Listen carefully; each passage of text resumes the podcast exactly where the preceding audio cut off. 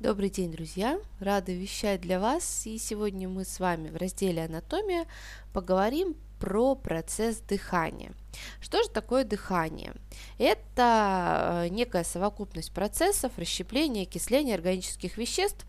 Э, зачем, собственно, исследуют э, обеспечение живых организмов энергией, да, то есть мы дышим а, для того, чтобы нам а, вырабатывать энергию.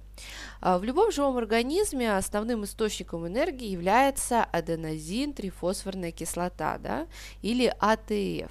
АТФ синтезируется в клетках за счет энергии, которая выделяется при окислении питательных веществ. В организме человека АТФ, конечно же, в основном вырабатывается в митохондриях. Вспоминаем, да, это органоиды, которые есть э, практически в каждой клеточке нашего организма.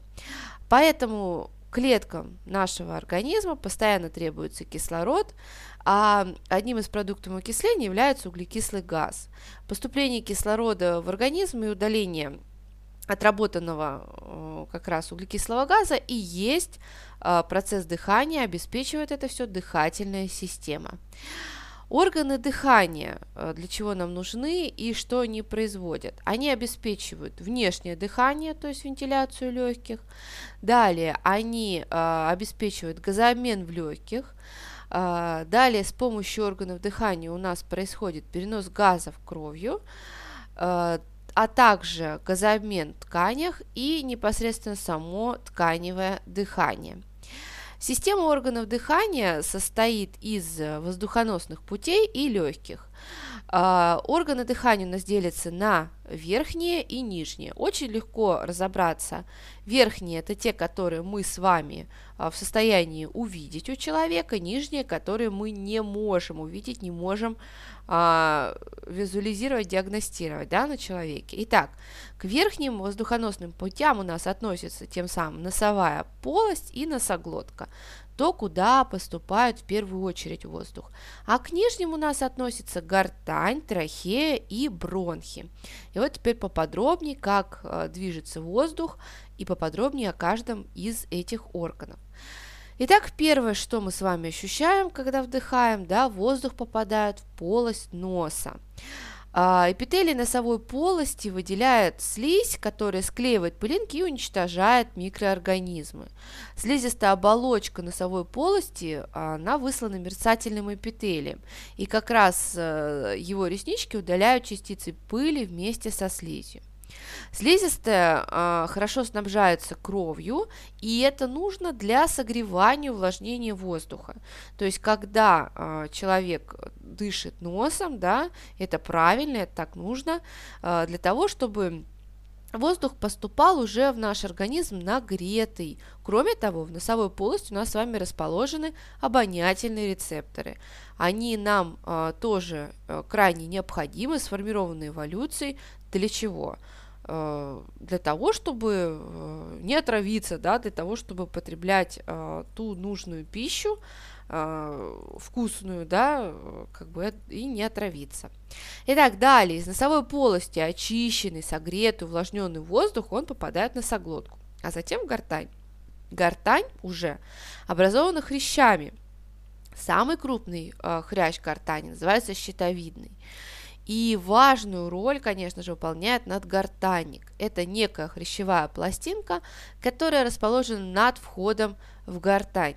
Надгортанник закрывает вход гортань при глотании и препятствует попадению пищи в воздухоносные пути. То есть, когда вот мы э, с вами вдруг случайно а, подавились, э, это как раз вот э, надгортанник вовремя захлопнулся, да, то есть и мы с вами откашлялись, и все хорошо. Если надгортанник не захлопнулся, то мы подавимся уже более серьезно.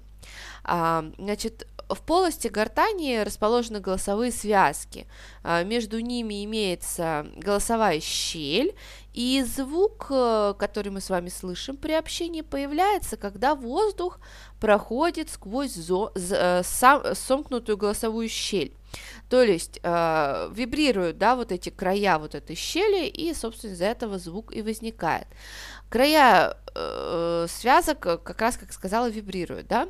Значит, у женщин и детей голосовые связки тонкие, и короткие, поэтому голос, как правило, высокий. А у мужчин связки всегда более длинные и более толстые, поэтому голос у мужчин всегда более низкий. А, в гортани возникает звук, а, а вот формирование членораздельной речи, да, то есть с участием, а, происходит у нас уже непосредственно во рту, то есть за счет а, мышц лицевых за счет а, губ и зубов и щек и языка, естественно, да, то есть гортань только издает звук. А, от нижнего края гортани далее идем, идет трахея. Это трубка, которая образована а, примерно 16 или 20 э, хрящевыми полукольцами. А, вот как бы сказала, да, полукольцо представили себе, а вот задняя часть, она без хряща, она э, выслана мерцательным эпителием и прилагает, прилегает плотно к пищеводу. Э, трахея делится на два бронха, то есть впоследствии, да, расходится на два бронха. Бронхи входят в легкие и образуют все более мелкие веточки, на концах которых как раз расположены альвеолы. Альвеол это пузырьки, да, вот такие э, в легких. Стенки альвеол состоят из одного слоя эпителия и оплетены э, густой сетью кровеносных капилляров. А, такое строение альвеол как раз и обеспечивает газообмен между воздухом, находящихся в легких, и кровью. Легкие у нас с вами парные органы, они расположены в грудной полости и плотно-плотно прилегают к ее стенкам. Как же возникает дыхание? То есть сейчас я поговорим мы с вами о э, механизме дыхания. Легкие не имеют мышечных тканей, поэтому сами движения не выполняют. Во время вдоха и выдоха легкие пассивно движутся вслед за стенками грудной полости. Снаружи каждая легкая а, покрыта легочной плеврой и э, стенки грудной полости высланы пристеночной плеврой.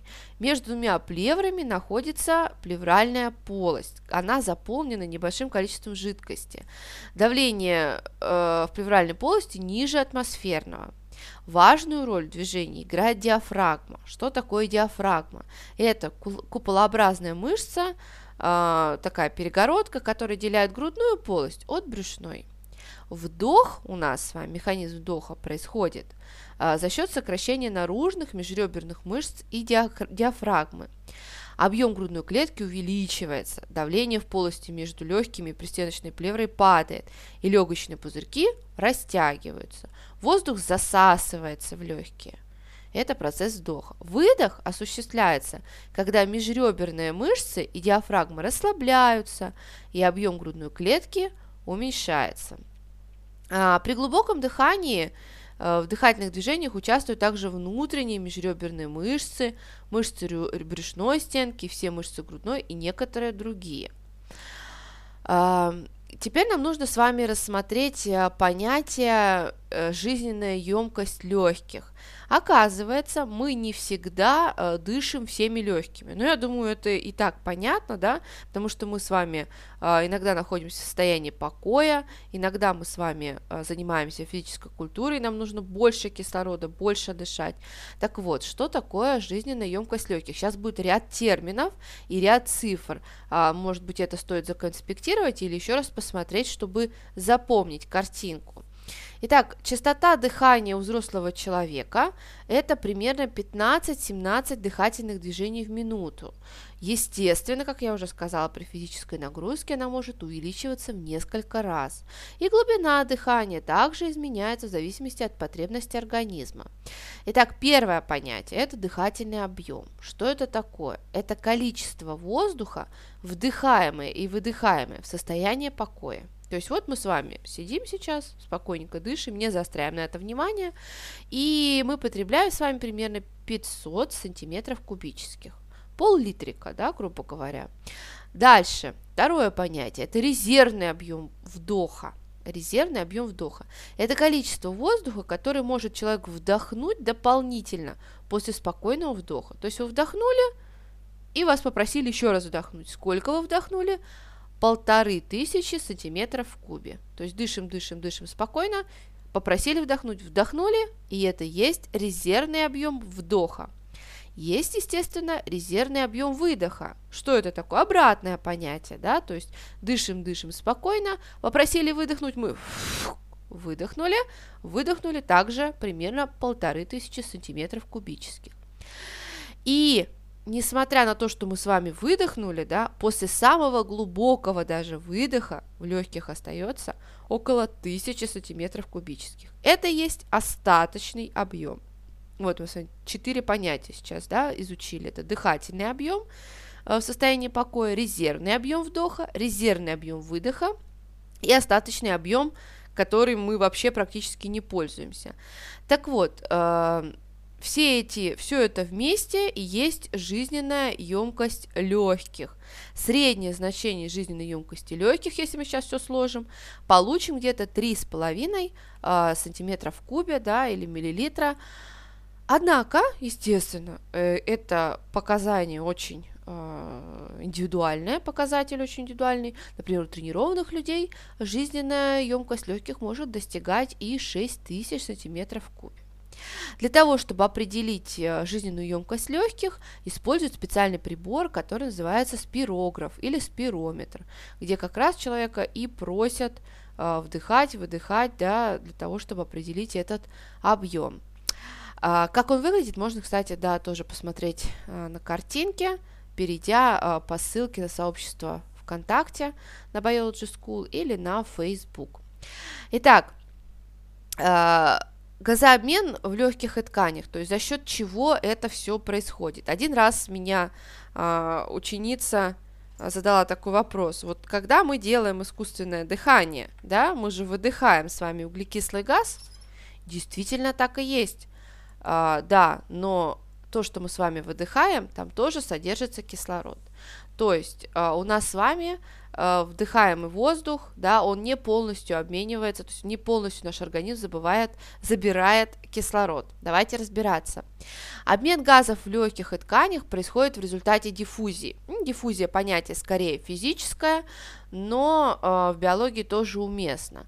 То есть э, диффузия – это э, проникновение да, чего-либо газов или жидкостей в сторону наименьшей концентрации.